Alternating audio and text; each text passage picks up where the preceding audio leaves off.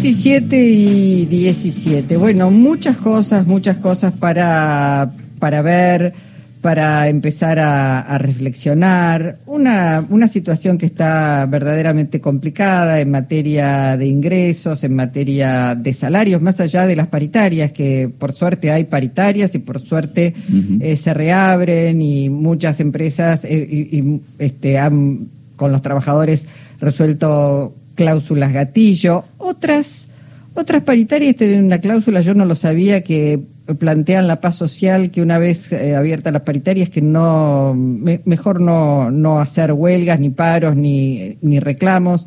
En fin, es complejo. Ayer el ministro Claudio Moroni en, eh, en, la Comisión de Presupuesto discutiendo, bueno, los números e informando sobre el presupuesto para el 2023. En su exposición dijo que es difícil recuperar los salarios cuando la inflación es alta. Bueno, hay allí una admisión de que hay que hacer algunas cosas.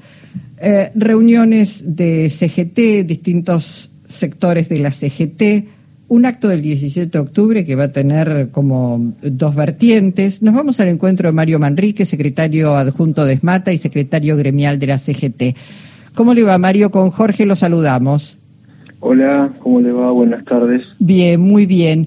Bueno, me imagino que coinciden con esto que con una inflación tan alta es difícil, difícil recuperar los salarios, ¿no? Porque es como una como una calecita que no tiene fin. Sí, eh, la verdad debo coincidir con el, con el señor ministro. Eh, lamentablemente entramos en una situación donde los salarios hoy ya se discuten cada seis meses generalmente. Este y así todo seguimos teniendo problemas del poder adquisitivo en, los trabajadores y trabajadoras. Y bueno este habrá que tomar las medidas necesarias para poder controlar la suba indiscriminada de los precios y encontrar los mecanismos para que la canasta básica encuentre una estabilidad suficiente para que las paritarias puedan surgir el efecto por las cuales se discuten, que es mejorarle la calidad de vida a la gente. Enrique, estaba circulando la idea del bono, pero va y viene esta idea, ¿no? Como que no termina de, de anunciarse y de concretarse. ¿Qué, postura tiene usted frente a la idea de un bono? Bueno, nosotros desde el Frente Sindical, con todo el conjunto de compañeros y compañeras que integramos el Consejo Directivo de la CGT, lo hemos hablado con el señor presidente, lo hemos hablado con el ministro de Economía, nosotros estamos de acuerdo en que se dé una suma fija, por lo menos hasta fin de año, que después cada organización sindical dentro de sus paritarias verá cómo la atracciona. Eh, es importante que ante la situación dramática que en la que nos pone la inflación, los trabajadores vean recompuesto su salario de la forma que sea. No, no nos podemos negar a una suma a una suma fija, todo lo que engrose los ingresos de los trabajadores, bienvenido sea. Después los gremios, de acuerdo a las actividades que tienen y las posibilidades, dentro, vuelvo a retirar, dentro de sus paritarias, acomodarán eso. Mm. Sobre todo cuando se negocia un, un aumento, una actualización salarial, hasta que se hace efectiva ella, mientras tanto la inflación se va comiendo, ¿no? el salario antiguo. Y sí, porque eh, bueno, nosotros tenemos un sistema diferente en nuestra organización, porque los salarios nuestros desde el 2011 llegamos a un acuerdo con toda la industria, se actualizan cada tres meses. Pero el resto de las organizaciones que, que discuten sueldos anuales, como hacíamos nosotros antes, eso, esa anualidad se, se divide en dos o tres tramos cuando vos llegas al último tramo, la inflación te comió todo todo lo que lograste en el, primero. Entonces es una carrera indiscriminada atrás de, algo que es inalcanzable. Ahora, Mario, en esta, en esta situación, con esta coyuntura tan especial, donde el gobierno parecería no encontrar los mecanismos para ponerle coto, sobre todo más allá de la inflación, de todas las razones que hemos hablado hasta el cansancio, pero uno ve que las empresas dicen sí, sí y después hacen lo que quieren, las remarcaciones, etcétera, etcétera. Digo, se ha reunido el secretario de Comercio con los gremios de las industrias alimenticias que tienen ahí un, digamos una mirada muy muy finita sobre cómo operan las grandes empresas, los responsables de estas cadenas, etcétera, etcétera. ¿Por qué el gobierno no termina, en todo caso, de, eh, de aplicar algunas herramientas que tiene? ¿Qué es lo que entienden ustedes que está pasando? Bueno, e-, ese es el interrogante que, que todos tenemos. Eh, nosotros comprendemos que eh, hay una situación especial en el mundo, por la salida de la pandemia, la guerra, eso afectó la macroeconomía y bueno, este, la comercialización internacional cambió su regla. Ahora la microeconomía, que es el mercado interno, nosotros tenemos las herramientas legales, hay distintas leyes que nos permitirían controlar a la especulación empresarial. Hay una mirada de dejar al, mercado. se necesita una decisión política más profunda y de tomar medidas contra aquellas o aquellos monopolios que nos quieren imponer ganancias extraordinarias en situaciones sociales inconvenientes.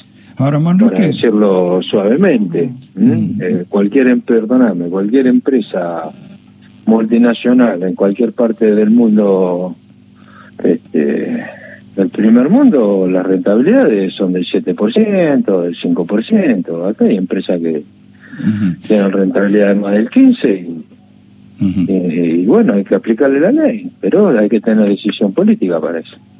Ahora, Manrique, eh, el conflicto de los trabajadores del neumático concluyó después de cinco meses, acaba de decir el dueño, el, quizás el referente principal de los empresarios del sector, Madanes, que este, en esos cinco meses se perdió la cultura del trabajo. Yo mm, me gustaría saber qué opina usted de eso. Eh, si te tengo que decir al aire, a mí al aire no te puedo decir lo que pienso de Madanes, mm. porque sería demasiado grosero. Madane eh, fue el único responsable del, del conflicto. Porque cuando nosotros con Pablo Moyano este, nos ofrecimos para hablar con los compañeros, a ver si le podíamos encontrar la salida, cuando los compañeros del neumático nos explicaron cuál era el reclamo, eh, ahí entendimos que el conflicto lo provocaba eh, las empresas y en especial eh, Madane. Madane no puede decir que se perdió la cultura del trabajo. Lo que Madane quiere es un trabajador esclavo. Porque que le muestren los recibos de sueldo a los compañeros. A ver si son. Se, se perdió la cultura del trabajo, son trabajadores que no eran reconocidos como corresponde. Entonces, más allá de las diferencias ideológicas que nosotros podemos tener con los compañeros del neumático, porque nosotros somos peronistas, ellos son trotskistas, y bueno, eh, la situación de los laburantes para todos es igual. Bueno. Eh, los compañeros nunca pidieron nada fuera de lo común. O sea que un empresario que, que va por todos los canales de televisión este diciendo que el conflicto es una salvajada, tendría que eh, haber explicado por cuánto estaban peleando, por cuánto eran los montos que se estaban discutiendo en plata. ¿eh? Porque no es lo mismo el 70% de 300 mil pesos que el 70% de 100 mil. Entonces, Madame se debería llamar a silencio, se debería ver avergonzar de lo que hizo y seguir ganando plata y calladito a la boca fabricando neumáticos. Mario, eh, eh, en función del tiempo que tenemos, son tres minutos por delante. El 17 de octubre, la CGT, hay un sector que se reúne en obras sanitarias. Otro sector dentro del cual está usted va a ir a la plaza, a la Plaza de Mayo. ¿Cuál es esa diferencia? En todo caso, ¿por qué a la Plaza de Mayo y qué es lo que están reivindicando en este 17 de octubre? El 17 de octubre para el movimiento obrero es una fecha trascendental, no solo para el movimiento obrero, para el pueblo argentino en su totalidad, excede a los peronistas. Eh, ¿Por qué la Plaza de Mayo? Porque es el emblema, porque el 17 de octubre se gestó en la Plaza de Mayo. Ahora, bueno, hay compañeros que entienden que tienen que hacer su propio acto en obra sanitaria y proclamar un, una agrupación política, yo no puedo decir nada. Es su idea, es su forma, la respeto. Lo que no me gusta cuando dicen que es la CGT, no es la CGT, es un grupo de la CGT. Ahí lo perdemos. General. Y nosotros tenemos representatividad y bueno, entendemos con las dos CTA, los movimientos sociales, este, agrupaciones empresariales, eh, vamos a conmemorar eh, el 17 de octubre en el lugar donde se gestó, que es la Plaza de Mayo. ¿Y le van a pedir al gobierno que se apoye más en estos, en este movimiento de los trabajadores que está dispuesto a acompañar y defender a este gobierno? Nosotros ya lo expresamos cuando hicimos la marcha del 17 de agosto. Si ustedes recuerdan, hicimos con Pablo pusimos un pequeño escenario en la 9 de julio Belgrano, porque entendíamos que había que hablarle a los trabajadores, esa era la diferencia que teníamos también, y en esa oportunidad al gobierno le exigimos que pusiera más dureza en el tratamiento del tema de los precios, que nosotros le íbamos a acompañar, y el precio va a ser siempre lo mismo. Mm. Es nuestro gobierno, lo vamos a respaldar, pero necesitamos que, que se tomen definiciones más profundas para proteger a los trabajadores.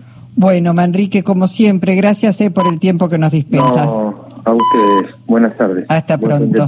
Gracias. El secretario adjunto de ESMATA y secretario gremial de la CGT.